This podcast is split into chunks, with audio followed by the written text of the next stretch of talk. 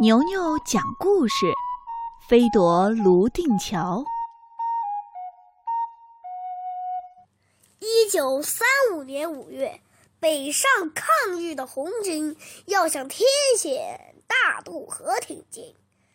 大渡河水流湍急，两岸都是高山峻岭，只有一座铁索桥可以通过。这座铁索桥就是红军要夺取的泸定桥，时间只剩下二十多个小时了。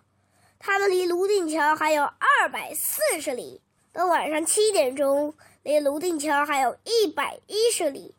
战士们一整天没顾得上吃饭，天又下起雨来，把他们浑身都淋透了。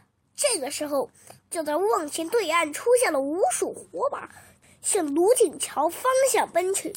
真火的增援的敌人，雨越下越像瓢泼一样，把两岸的火把都浇灭了。对岸的敌人不能再走，只好停下来宿营。红军向泸定桥方向一直奔去。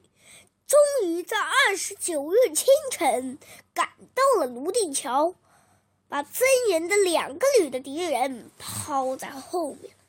泸定桥离水面有几十丈高，是由十三根铁链组成的，两边并有两根，算是桥栏。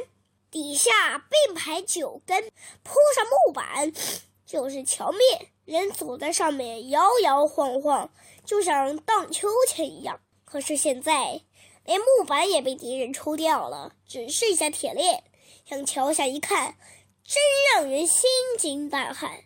红褐色的河水像瓢泼一样，从高邮山峡里天线下来，冲到岩石上，黑溅起一丈多高的浪花，水声。震耳欲聋。刚才的两个团敌人早已在城墙和山坡上筑好工事，他们围着天线，疯狂地向红军喊叫：“来吧，看你们飞过来吧！”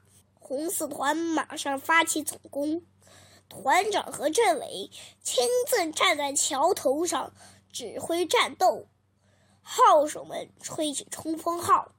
所有的武器一起开火，枪炮声、喊杀声霎时间震动山谷。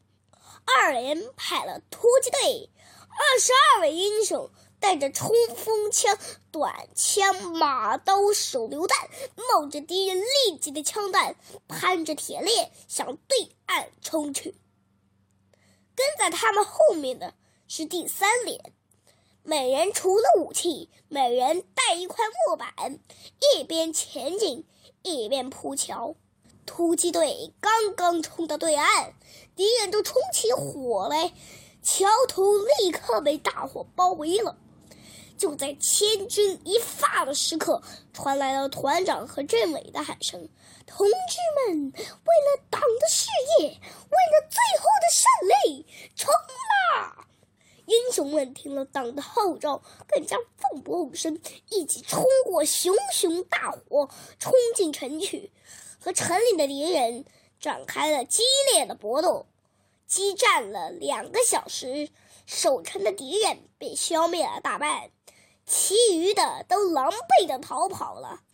红四团英勇地夺下了泸定桥，长征中的又一次决定性的胜利。